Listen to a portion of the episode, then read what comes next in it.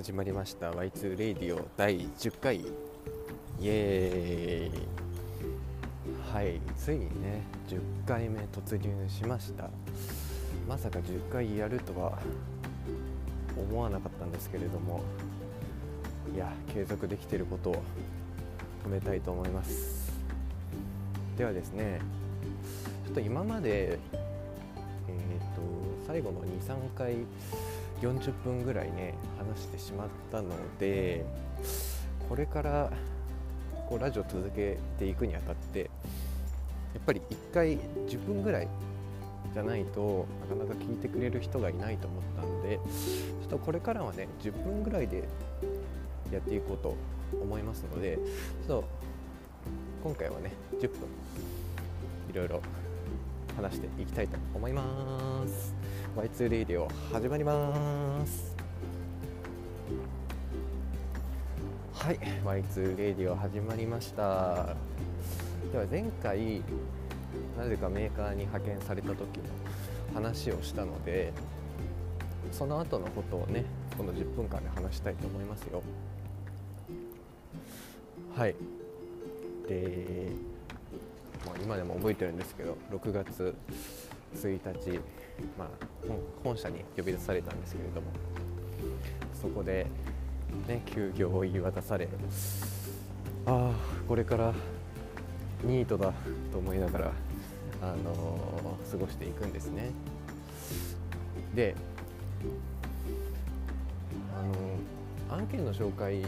がですね2ヶ月間ぐらいずっと来なくてで何をして過ごしていたかというともうぐうたらですよね。あのぐうたらもうゴロゴロゴロゴロしていたわけですよ、うん、俗に言うね社内ニートのような感じでしたね。うん。で6月あんま覚えてないんだよな今。期間は4ヶ月だったんですけどすごく長かったはずなんだけどもう何もしてなかったんで全然何してたか覚えてないっていうね。なんですけどまあ唯一やってたことといえば IT パスポートを会社から取れって言われてて、まあ、その勉強ですよね。それをしてたかな。3大役に立たない資格の中の IT パスポートやってましたよ。その勉強ね。で IT パスポートはあのー、一応テキスト全部読んであとはあのサイトで過去本があるんでそれをずっとやってましたね。うん。で給料がねその時は休業手当100%だったんで10万は超えてたかな。で5月の給料があ5月働いた分が6月に入ったんでまあそれはいいんですけど、まあ、4月からがねなかなか あのやっぱり社内ニートなんで給料が、まあ、10万ぐらいだったかな。そんなやっぱり働きたくても働けないっていう状態になっていましたね。やっぱり僕は就活を1年遅らせて周りより1年遅れを取ってるんで。まさか自分がこう休業になるとはね思ってなかったんですね。なんだけどまあコロナだったしこう転職するわけにもいかないからあのまあ家でゴロゴロするしかない っていう感じです。もう昼夜逆転してて結構やばい状態だったんですけど。でなんやかんやそれが2ヶ月間ぐらい続いてでなんか8月ぐらいから案件の連絡が来るようになってでもうびっくりしたんですよ。もうクソな案件しか来なくてあのコールセンターとかあとヘルプデスクみたいな。でコールセンターはあのー、経験があるんでもうやりたくなかったんですよ。なのでもう断ってあのー、2つぐらい来たかな。紹介案件の紹介コールセンターなんですけど断ったんですね。でパワハラっぽい人事がいてでその人がその人はあの面接をしてもらった人事なんですけど、まあ、最初のうちはその人から仕事を紹介してもらったんですけどこう断ったらなんかつってたっけ？もう忘れちゃったな。でもなんか結構パワハラっぽいこと言われて。なんかその俺は最初のコールセンターはそのコロナ対策コロナの心配があるんで出て断ったんですけどなんか2件目はもうあ1件目は電話でその紹介されたんじゃなくてなんかメールで紹介されたんですよ。あの大量案件もう80人ぐらいのコールセンターだった。それが給付金のコールセンターで絶対やりたくないと思って断ったんだけどその2つ目に紹介されたコールセンターは電話だったんでなかなかこう本当の理由を言うしかないじゃないですか。なんかコロナ対策もちゃんとしてるしみたいなこと言われたんで。だから僕は正直にちょっと IT の、えっと、仕事じゃないんでっていうことを言ったんですよ。したらなんか切れられたっていうね。そうそうそうそう。もうねクソだよね本当。SES って勤務先とか仕事内容とか選べないから本当に最悪っていうかまだ派遣だったらさ勤務地と仕事内容選べるじゃん。でもねえっ、ー、と、やっぱり新入社員ってみんなイエスマンだから行くって言っちゃうんですよ。でも自分はもうちゃんと自分の意思があったんでこれは嫌ですとか ちゃんとそれは言うようにしててでもなんか開発の案件とか運用の案件でさえも全然来ないからとりあえず10月まではあの働きたいなって思ってたんでヘルプデスクまあコールセンターはヘルプデスクも変わんないんだけどね。えっと、まあ、英語留学経験があるってだけでなんか英語を使うなんか夜勤ありのヘルプデスクを紹介されたりとかあとなんだ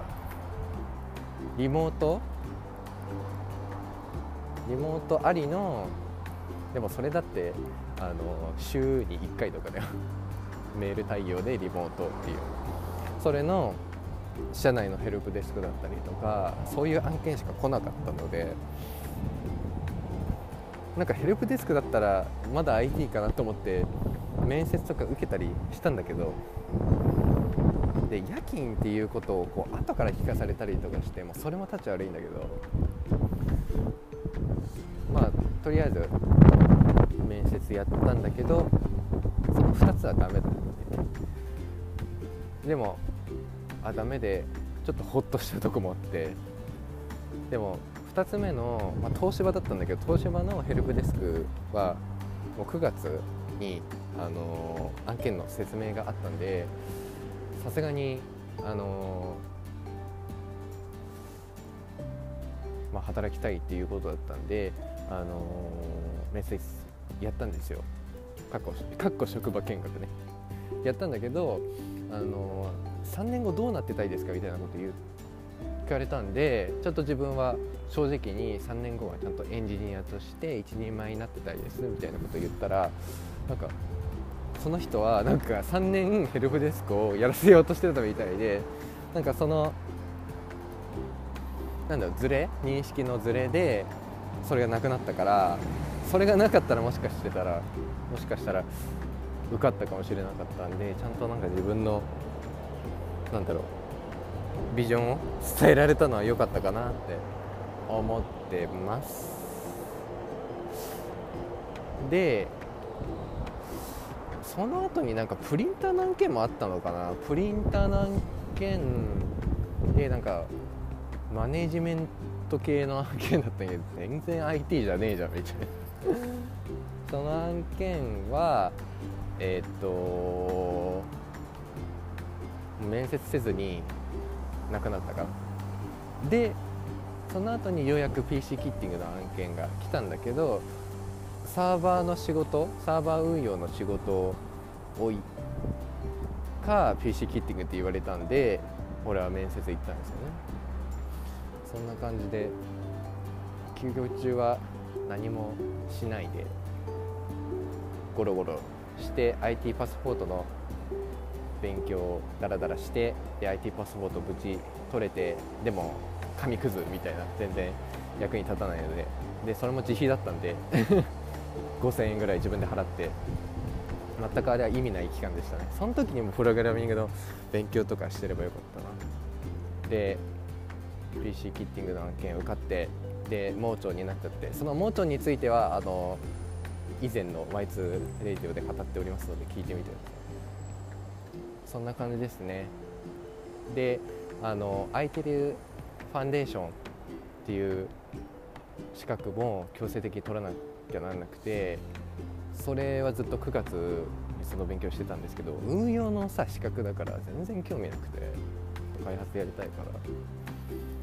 で最初は自分で払うんですよ。その3万ぐらいするあの受験料を。で受かれば返されるんだけど受かんなかったら返されないの。そうひどいよね。自分が受けたくない資格をさ受けさせておいてさでもし受かんなかったら受験料返されないしあと強制的っていうのもダメだよね。もう完全にこう運用の方向に行かせようとするっていうね。呪縛がマジで嫌でした。で受かんないとさ返されないからさ絶対に受かりたいと思うじゃん。でいろいろ調べたところなんとかメディアっていうこう問題集をは全く同じ問題が出てくるんでほぼ満点取れるみたいな 問題集なんだけど6000円ぐらいするからでも泣く泣く払ってだって受かりたいじゃん。で勉強したくないじゃん。っていう。それ払ってで受かるとプラス1万円なんかお祝い金みたいなのがプラスされるのでえっ、ー、とでも6000円の問題集払ったらリターンは4000円じゃん。だから実質4000円しかもらえないっていう。クソ仕様っていう。で1ヶ月の時間無駄にしたって。いうそんな休業期間4ヶ月ありましたね。まあそのあそうそうそうそうその受験をさせるのは休業の人なんですよ。あの休業の人が案件につけるようにその資格を受けさせるので休業の人って給料めっちゃ低いじゃないですか。10万とか。で60%だともう67万なんですよ。その人に3万円の受験料を払わせるっておかしくないですか？一人暮らしだったらマジねやっていけない。もうねそこもね最悪です。よねそんなことをちょっと今思い出しました。そういうなんかいろんなとこでクソな SES のエピソードでした本日の、えー、休業編は以上になります。時間今何分ぐらいだ？10分はみ出したな。14分になっちゃった。やっぱり10分以内で話すのは難しいですがちょっとあの長くなりましたがこれで以上になります。ワイツレディオ10回アニバーサリー、はい、終わりです。じゃあまた来週。バイバイ。